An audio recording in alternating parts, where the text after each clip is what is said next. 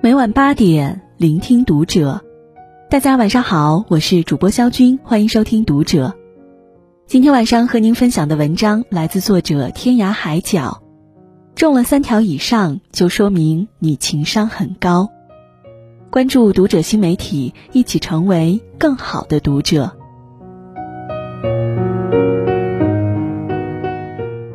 我们都知道有一条广为流传的公式：人的成功等于百分之一的智商加百分之九十九的情商。智商代表智力水平的高低，情商代表情绪的控制能力。人际交往中，判断一个人的情商有多高。就看他遇事怎样处理。情商高的人都懂得做到这四点。首先，别人的短不接。很多人以无所畏惧、敢想敢说为标榜，将自己的口无遮拦视作一种个性。殊不知，这种标榜和个性并不是一件好事儿。很多时候是一种揭短的行为。并没有突出自己的机灵，反而给人种下了低情商的印象。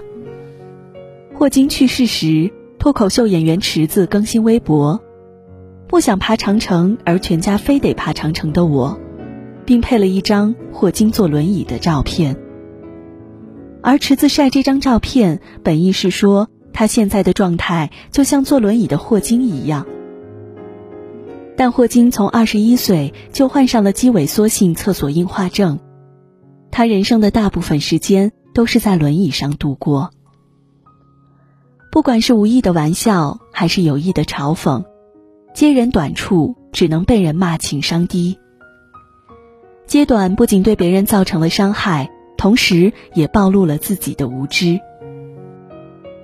岳云鹏曾在节目中说，出名后不愿意回老家。因为村里的人经常对他闲言碎语，总会笑话他之前当服务员、保安的经历。甚至有人说，岳云鹏是我们村的，我根本不爱理他。那孙子也就现在红了，以前叫岳龙刚的时候，连个屁都不如。这些人在岳云鹏困难的时候不曾施以援手，现在又刻意揭短，让人气愤。当年因为交不起六十八元的学费就辍学的岳云鹏，从河南农村来到北京打工，做过很多工作，也遭受过很多责难。在饭店当服务员的时候，岳云鹏因为写错了包间号码，给客人多上了两瓶啤酒，就被客人骂了三个小时。岳云鹏道歉，给客人打折，直到最后给客人掏了三百五十二元钱。如果不是遇到郭德纲，他的苦日子不知道到哪儿是个头。进入德云社，他的境遇才有所改变。通过自己的暗自努力，岳云鹏终于成为德云社的台柱子。但通过努力得来的成功，没有得到尊重，却换来别人的四处揭短。这是一种典型的捅刀式问候。他们问隐私。揭短处，刀刀见血，字字封喉。即使每个人的生长环境、成长经历、人生机遇都不同，那些人却根本不在乎别人的感受。有时候，他们为了踩别人一脚，会表现出一种高高在上的姿态，从不去考虑后果，随口就将恶言恶语说出口，揭别人短处。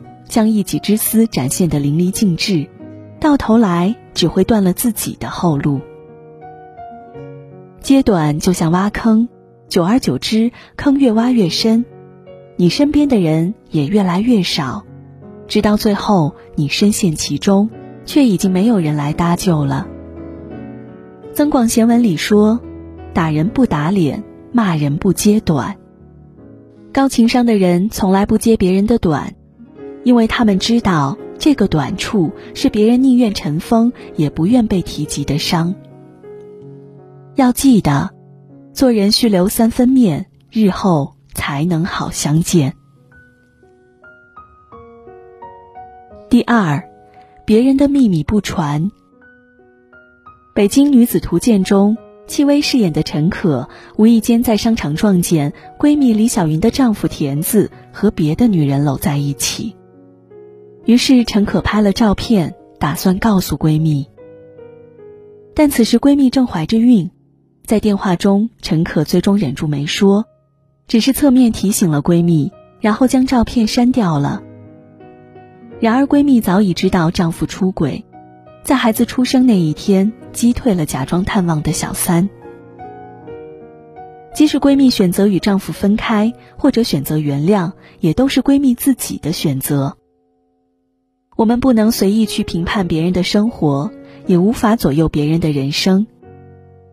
不自作聪明的将秘密和盘托出，既能保全别人的自尊，还有别人对我们的信任。有一个小男孩家里很穷，买不起作业本，但又怕同学笑话，于是求助老师。他悄悄地递给老师一支铅笔，说：“老师，我想让您以后用铅笔给我判作业，作业本用完了，我用橡皮一擦，就像新的一样了。”接下来的几个月，老师与男孩共同保守着秘密。直到男孩生日那天，老师买了整整一百本作业本送给他。老师说，这是对他作业一直优秀的奖励。孩子告诉我们秘密，对我们来说是一个礼物，而我们保守秘密，对孩子而言是比礼物还珍贵的东西，那就是信任。这一百本作业本不仅维护了孩子的自尊，还是对孩子努力的肯定，更让孩子对未来的学习和生活多了一份自信和乐观。德国哲学家、教育家雅斯贝尔斯曾说过：“教育过程首先是一个精神成长的过程，然后才成为科学获知过程的一部分。孩子精神上的富足，比学习书本知识更重要。”替孩子保守秘密是大人轻而易举就能做到的事情，在孩子心里却是莫大的鼓励和保护。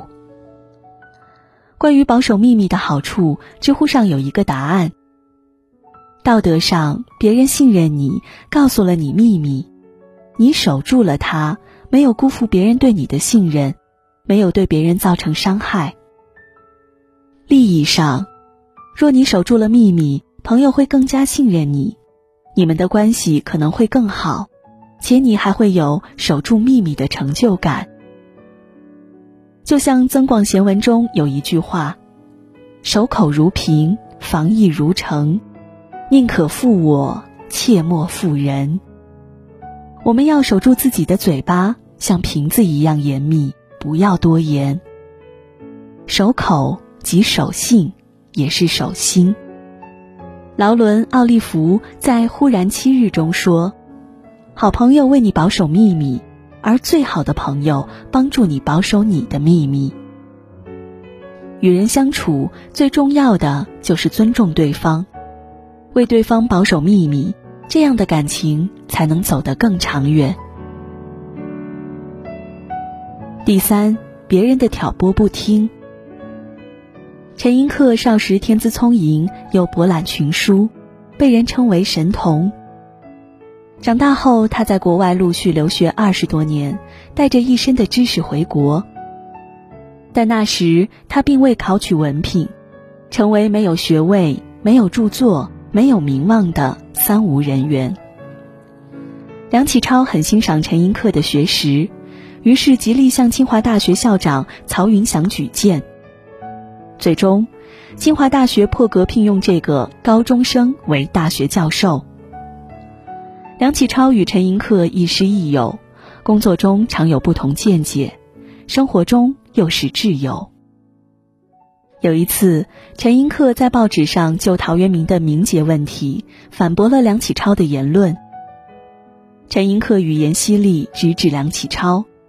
梁启超的同事趁机说：“陈寅恪这么嚣张，应该写篇文章教训他一下。”梁启超说：“你滚！陈寅恪的为人我是知道的，请以后不要以小人心腹，揣度君子胸怀。那个挑拨是非的同事一听梁启超的话，灰溜溜的离开了。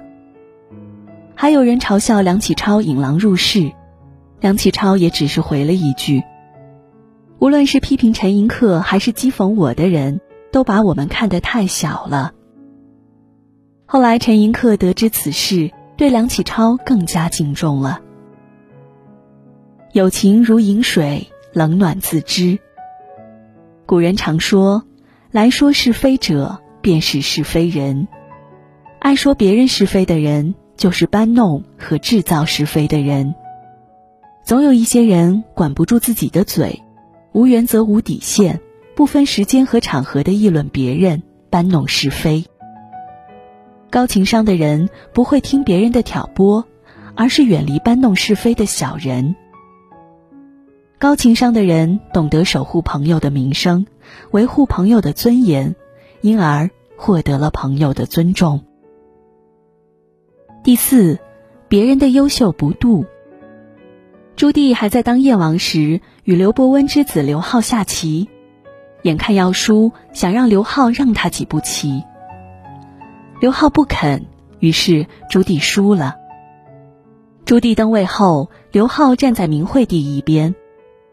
朱棣召见刘浩。尽管刘浩称病，仍然被捕入京。见到朱棣后，刘浩说：“殿下百事后，逃不得一个篡字。”朱棣一气之下将刘浩关进监牢，但刘浩没有屈服，自杀身亡。正因为气量小，不肯接受和欣赏别人的优秀，朱棣才失去了一位挚友和优秀的辅佐者。生活中输了棋局。就嫉妒赢的人，政治上赢了政权就容不下优秀的人。欣赏别人的优秀是一种智慧，因为他们就像一面镜子，鞭策和督促自己上进。欣赏别人的优秀是一种胸怀，尊敬对方，包容对方，能避免冲突，实现共赢。正如老子《道德经》所说。江海所以能为百谷王者，以其善之下，故能为百谷王。情商高的人常常能放低自己的姿态，把自己永远放在别人后面，去欣赏别人的优秀。心理学上有个冰山效应，又称为冰山理论，是著名心理学家弗洛伊德提出的。他认为，人的人格就像漂浮在海面上的冰山一样。